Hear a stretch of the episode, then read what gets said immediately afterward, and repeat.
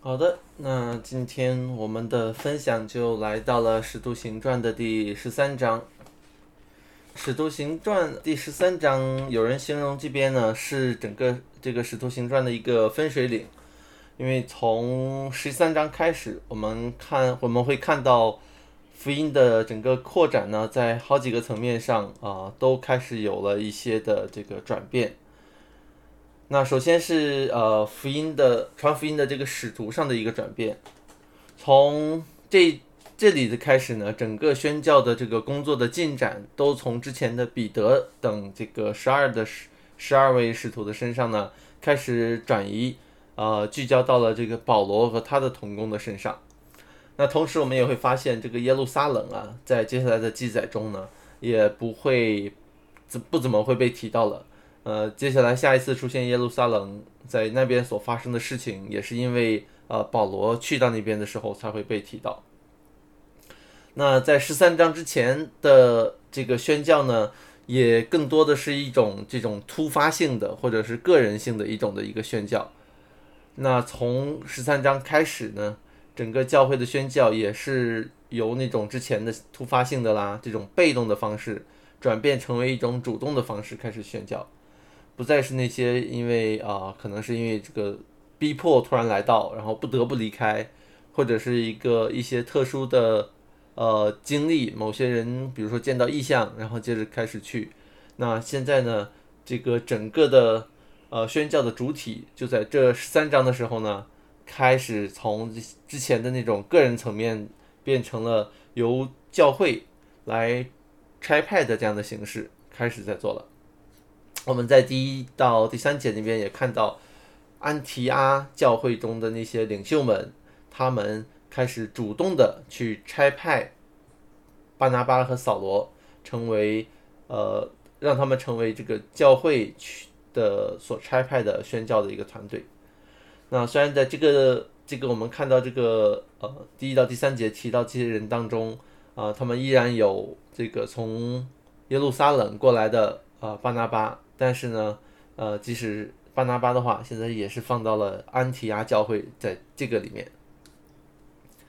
那我们在这一章呢，还看到，呃，看到的这个转变呢，呃，也是这个也会发现说，这个宣教不再是之前的，呃，由这个十二使徒他们所代表的那个耶路撒冷的教会发起的。那我们这是在教会历史上第一次看到这个耶路撒冷之外的一个地方教会，啊，成长到一个程度，他们已经开始差派宣教士去宣教了。那在这样的一些的转变当中呢，我们看到教会的成长，整个基督的教会经历了这么多年各式各样的逼迫啊、挑战、磨练，他们如今都成长了，开始有了新的教会。而且是有意识的、主动的去开始差派宣教的人去传讲福音。那这样的一个转变呢，也代表着整个的教会就是整体上的一个成长。呃，其实之前在十一章结尾的时候啊，我们就已经看到教会的这个属灵上的一个成长了。在十一章二十七到三十节那边，我上次分享呃这个十一章的时候没有提到。但是在那边呢，我们会我们看到安提阿教会他们在金钱上的一个奉献。当他们听到有这个呃有这样的需要的时候，就是其他的这个地方的呃教会弟兄姐妹们，他们可能有这样需要的时候呢，他们就乐意奉献。他们整个安当时安提阿的教会不但是在主的道上成长了。他们生命被主的道改变到一定程度，他们开始拿出钱财来帮助，呃，不只是帮助自己的教会，而且是预备要帮助其他教会的需要，不再是那个，呃，一间教会之内的那个之前使使徒行传里面讲的那个房屋公用那种的，而且他们已经开始跨越到了一个地方教会之间的一个彼此的帮助。那教会的成长也是整整体的一个成长。就不只是呃是群体性的成长，也有更多的更全方面的成长。属灵的成长，呃不不但包括了在福音真道上的这个长进，而且呢，呃，就是真道上的长进，就意味着弟兄姐妹更加明白主的道，而且也有人兴起，可以做教导的人，有设立长老。那而且，呃，也会开始看到其他教会的需要。那可能用我们今天教会里面的话来讲，就是有一个更更广阔的这种国度观。呃，不但这样子，他们还开始有差派，有有成为这个一个宣教的教会，去建立新的教会。那我在预备分享的时候，就读到有人这样形容《使徒行传》中这个这个主的教会啊，我觉得这个形容词很美，叫做他把这个教会啊叫做奔跑的圣殿。我觉得这个词非常的这个形象，很生动啊。就是我们在这个里面看到整个十字形状，看到那个圣殿已经不再是那个坐落在耶路撒冷的那个建筑物而已，呃，而是借着主的道，这个圣徒，呃，被主的道建立，然后呢，他们成为了那个新的属灵上的圣殿，呃，他们成为了基督的教会，他们是主的身体，而这样的一个新的属灵的圣殿呢，也带着福音，奔跑于这个世界当中。把这个福音传开，他们也因着福音，呃，就是这个因着福音不断的这样的跑向世界，在整这个这个啊奔跑的这圣殿，不断的在开始向着这个世界传讲福音，让那个让这个世界当中的人啊开始那些属基督的人被福音啊听到了福音，他们真正的被啊。也开始被建立成为这个圣殿的一部分，那种感觉，好像一个奔跑的圣殿。那不断的去差派人去传讲福音的一个教会呢，就好像是带着福音去一个奔跑的这样的活的啊一个圣殿，而且这个奔跑的他们的奔跑的动力呢，也是来自于福音本身。最近几个星期，呃，那个关牧师和我，我们就。呃，在主日的时候就去不同的教会去观摩，啊，看到许多很多值得学习的地方、借鉴的地方。那也看到神如何的恩待各个地地方的教会。我们真的是看到啊，各个教会都在不断的成长。我们也看到这个有一间是兴起了很多虚音教室的一个教会，就看到福音在他们当中怎么样的显露出来那个改变生命的力量，真的是很感恩。那。呃，可能我们今天如今的情况呢，呃，可能是这个更多的是一个意料之外所造成的。我们今天的这个要要成立一个新的教会的这样一个情况，但是真的是也盼望我们也不断的成长，将来也能够有许多的新的弟兄姐妹，他们也不断的成长起来，我们当中的孩子们也不断的成长起来，我们有一天也能在拆派的这个事情上变成一个主动的。就好像啊，安提阿教会这样子一个，成为一个宣教的教会，在福音的施工上成为一个奔跑的圣殿。那从十三章开始呢，还有另外一个转变啊，就是呃宣教的对象是对象上的一个转变。当路加把焦点从那个耶路撒冷的教会转变，放到了呃来到了这个安提阿教会，那从彼得的身上转到了这个保罗身上的时候。保罗是外邦人的使徒，那这个时候呢，也意味着整个福音的扩展，也要从之前的一个主要是以犹太世界，呃为这个核心的这样的扩展呢，从而转向到了一个全面的开始进入到了一个罗马的文化这个世界当中，在罗马世界中扩展开来。那在上一章结尾的时候，我们看到路加的记载就停留在了西律王的死上。那接下来呢，也没有再提到任何一位犹太的呃犹犹太的这个王，呃，哪怕是一个罗马政权所立的这样傀儡王，也没有再被提到，一直到主后七十年，呃，这个耶路撒冷被毁，也就是说，在借着十二章的结束，那犹太的人的王就从历史中消失了。使徒保罗和他的整个宣教团队所面对的一个主体的群体。啊，也从就从之前的这个犹太的群体，变成了以希腊罗马文化为主体的这样的一个群体当中。之前使徒们虽然也会向着一些讲希腊话的犹太人，或者是那些被称为呃敬畏神的人，就是倾向犹太文化和信仰的这种的罗马人，向着这些人人来传讲福音，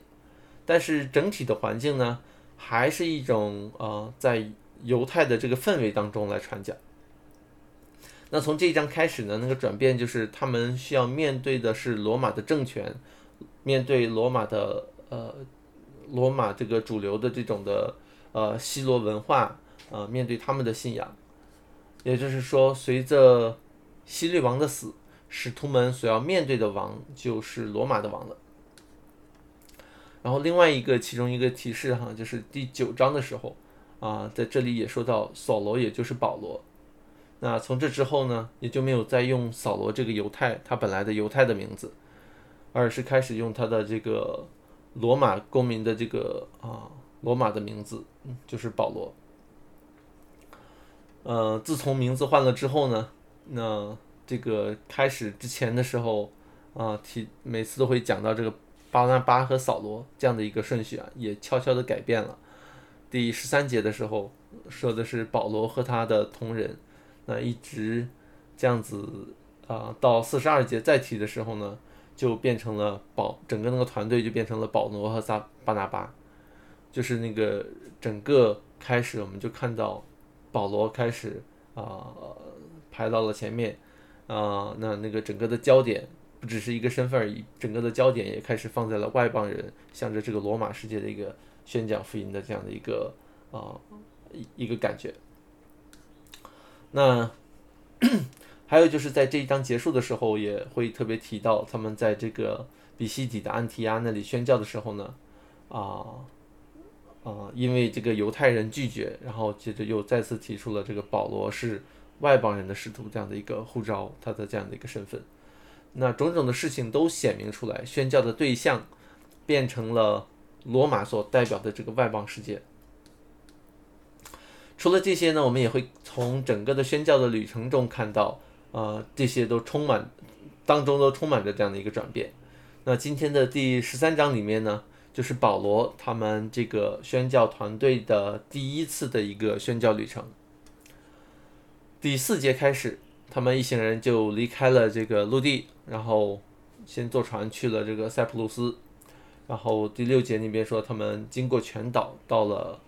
帕福。那在那里遇到的两个人，一个是犹太人，是一个的假充先知的，啊，另外一个呢叫做方伯世求保罗，那在和合本里面这个翻译叫世呃这个叫方伯啊，那新译本里面翻的叫做省长，我觉得这个能起码我能读懂，之前读到方伯我还以为是一个很小的一个 官，就感觉像村长啊那种感觉。但 其实这里面指到的是一个呃整个那个地区的这个长官和呃总督啊这种的一样，只不过呃罗马的那种总督啊这种的是有军队驻扎的地方才有。那在上个世纪的一些考古的发现中，也确实发现了一些出土的文物，上面就呃记载了当时这个呃方伯呃不管怎么翻译，反正是官名这个世求保罗的名字。那有。呃，省长的这样地方呢是没有军队驻扎的，那意味着什么呢？就是因为罗马帝国，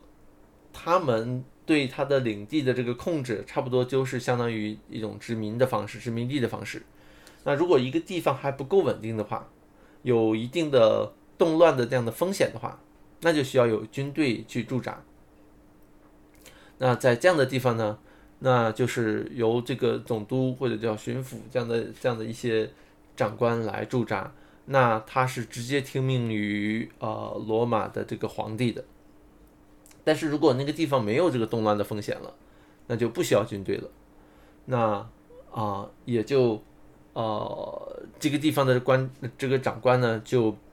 就开始转移到这个叫做啊方伯或者是省长这样的一个身份，也就是说有。由这个文官的体系来掌管这个地方，啊，那也就是说，在这个塞浦路斯这里呢，这个时候已经是他们整个的这个文化已经是呃非常的融入到罗马的这个政治呃文化体系当中了，就是他们基本上已经是一个完全罗马化的一个地方了，所以他们的这个从他们的这个整个政治体系上就能体现出来，他们是用了这个省长来做地方的长官。那在这样的环境中呢，我们也看到保罗他们宣教的对象呢，啊，就是这样的一个罗马，真的是一个罗马世界了。虽然我们看到当中有一些地方还有会堂啊，像在萨拉米的时候，他们就先去会堂，那之后去到别的地方的话也会有会堂。那这个，然后在这个比西底的安提达，他们也是进会堂啊，但是在这个帕福的时候呢，没有提到会堂。那可能就是因为犹太人太少了，啊，成年男子这个不高，呃，不到十个人，而且甚至连这个当中这个啊假先知，那他在这个呃省长的旁边，那他是个特别提到他是犹太人，但是呢，他却是行法术的、邪术的、教鬼的，就是。那犹太人是知道耶和华神的，他们认识的。所以也知道不能交鬼的，但是这样的一个呃假冒先知的人的犹太人，居然成为了这样的一一个行邪术的交鬼的这样的人，那可见当地人对这个被这个罗马的文化的影响已经到了一个什么样的程度，整个的思想上基就是已经彻底的罗马化了。那保罗就是向着这样的一个啊。罗马文化的这样的一个世界，在宣讲基督的福音。那从十三节他们离开塞浦路斯呢，在十四节他们提到了又去到另外一个地方啊，安提亚，啊，也叫做安提亚，这是叫比西底的安提亚。他们在安息日的时候呢，也会在这个会堂来传讲福音。从第十四呃十六到四十一节。就是保罗在那边的一篇讲道。那从整个的内容呢，我们看到保罗就是简一用一种就是简单扼要的把整个以色列的历史讲了一遍。那许多的细节可能都跳过了。啊，有的人从这篇讲道的这个结构上来分析的话，就发现啊，这个他的这篇讲道和彼得之前的这个讲道有很多相似的地方。但是呢，呃，可能会更像另外一篇的，就是斯提凡在临死之前的讲的那篇道。毕竟斯提凡的死，可能当时保罗还很年轻，而且他也在场，是跟那些打死斯提凡的人是在一起的，跟他们是同伙的。那很可能斯提凡所他所说的那个整个那篇讲到的内容呢，对当时的这个保罗有啊。有有很深的一个印象，让他记忆犹新。那呃，不论怎样，那这个保罗呢，在这篇讲道里面呢，都呃会有一个呃突出的一个主题，就是关于王的事情。这个是一个呃在里面很突出的，呃，那个提到了扫罗这个王，那。提到了大卫王，整个是从一个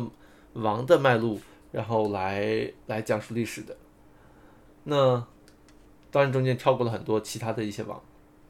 嗯，这边讲到大卫是王，但是保罗呢在这里呢用旧约中的这经文啊、历史啊，都在说明一个，就是呃大卫又不是那个真正的王，嗯，他不是那个真正神所应许的那个以色列王。因为真正的神所应许的那个王，指向的就是那个被犹太人亲手杀死的耶稣基督。嗯，在第这个二十一节那边呢，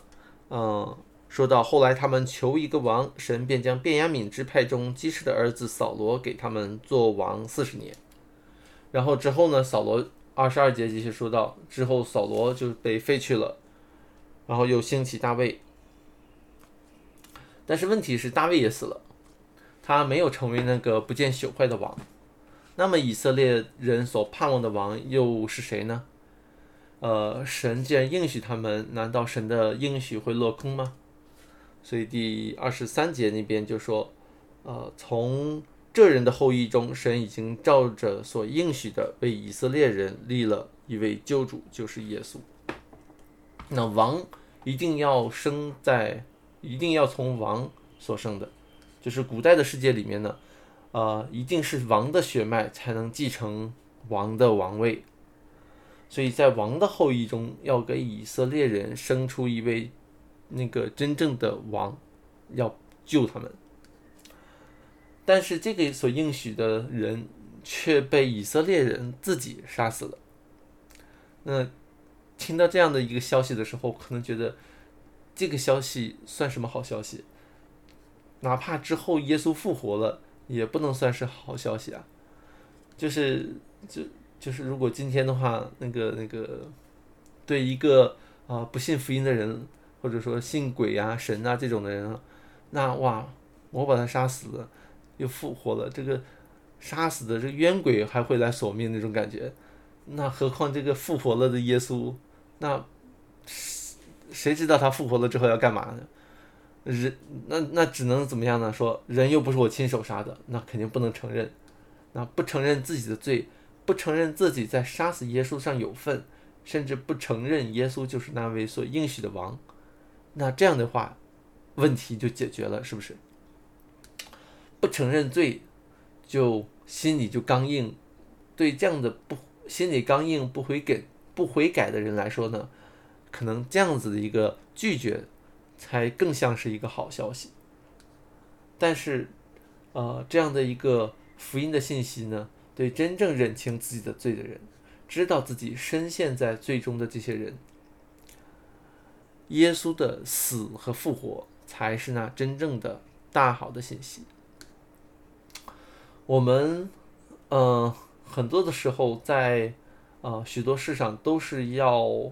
纠结于或者是一个矛盾于这个到底要不要自己做王，自己做自己生命的主宰这件事情上，其实有一定的很矛盾的一个情况。就是在自己能掌控的事情上呢，就想自己做王，但是遇到的困难就是我们一生中会经历太多太多的事情，啊，发现自己做主也解决不了问题，自己真的是那个王的话，其实是没有办法解决的。就在那种的情况下呢，就特别希望有一个真正那种的强大无比的王，来真正的是呃由神来做我的王，做我的主那种的情况才能解决问题。特别是面对生死的时候，自己解决不了生死，那这样的情况下，自己做王又有什么用呢？面对罪的时候也是一样。那在这样的情况下，一个胜过了死亡的人，他来做王，才能真正让我看到死亡能够被解决这样的一个希望。那福音就是让我们看到，呃，这个。这样，在我们这样的到底谁来做王的这样的一个想法中的那个矛盾，彼得呃保罗在这样子来讲福音的时候呢，可能确实让我们觉得说很难接受。那在四十四节，我们也确实看到当中的这些犹太人对福音的那种的抗拒，但是我们也看到那些啊外邦人对福音他们的这个接受。四十八节就说外邦人听见了这话就欢喜了，赞美神的道，凡预定得永生的人都信了。然后第四十九节就说，于是主的道传遍了那一带地方。那可能大家会觉得说，哎呀，保罗的信息可能太针对犹太人了，嗯，他们听了很难受。那对于这些不是犹太背景的这些人，罗马背景的这些人，可能能更容易接受一些。但是我在想的时候，可能也不一定。因为，嗯，要知道这个在整个这个信息里面不断的强调的就是谁是王嘛。呃，对于罗马人来说，这个可能也是一个非常严肃的问题，是一个关系到他们政治立场的这个正确性的一个问题。因为如果接受耶稣就是那个王的话，那凯撒怎么办？要知道，不论是是用主啊。或者用王啊这样的词，那在当时的这种词啊，都是罗马的人用到要用到海凯撒身上的，但是在这样的一个情况下呢，保罗却呃把这样子词用在了一个刚刚被附近的另外一个省的那个长官。呃，判了一个十字架的刑罚，那这样的一个罪人的身上，那如果可能放在我们比较熟悉中国古代的这样的一个讲法的话，就相当于把当时的皇帝跟一个当时被凌迟处死的人，然后并列那种感觉，就是你把这两个人放在一起来看，我那个这个的话其实是很听起来是一个罪大恶极的，就是。你把一个你把一个罪大恶极的人，而且已经执行了死刑的犯人，跟一个正在坐在王位上的那个皇帝来并列，这样的话说出来，那叫大逆不道，那那那叫做欺君是吧？那所以这样的福音其实对当时听到的每一个人，不论他是犹太人还是对罗马人，都构成了一种威胁，呃，会有一个挑战，那。就是在挑战当时的人，说到底是要顺服凯撒呢，还是要顺服基督呢？是要顺服这世上的王呢，还是要顺服那天上的王呢？都有这样的一个一个啊冲突在里面。那对于一个可能对于一个看重政治的人呢，福音就会挑战他们对呃他们心中那种要依靠政治势力来给自己安慰的那样的一个心。那如果看一个是看重一个思想，或者是看重一个文化的人来说呢，那福音对他的挑战就会是在挑战他所认同的这种思想文化上的一个依靠。福音总是要挑战我们对来自这个世界的一个依靠，让我们从当中脱离出来，我们从这个世界和它所代表的一切当中分离出来、分别出来。福音。总是要这样的挑战我们，福音就是不断的要告诉我们，我们所信靠的是基督还是世界。这十字架的福音也同时告诉我们，我们这信靠的心不是来自我们自己，而是从神来的，因为我们本来就是那个在世界当中的那个，就是那个生来就是天然的对这个世界有所依靠的。但是呢，福音的传讲就是让我们明白自己原来信靠的不是那个宇宙的主宰、独一的神。那我们前面说到宣呃教会在宣教的施工上呢，从这一章开始由被动到主动的有这样的一个转变。那 呃，其实，在整个的历史当中呢，神才是那个真正的主动的。在保罗的这篇信息当中呢，或者在整个这一章当中呢，也不断的呃透露出来这样的一个，就是从历史中是神主动的，神是那个拣选的，神是那个抬举的，神是那个容忍他们的，神是那个呃赐给他们王的，神是废了王又兴起新王的，神是使耶稣基督复活的，甚至再再往前一点的话，这个圣灵是差派他们的。不只是教会裁判，是是圣灵拆开他们的，那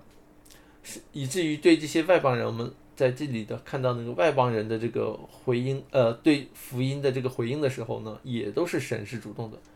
第四十八节里面就说，凡预定得永生的人都信了。那这里面隐藏的就是神预定的嘛。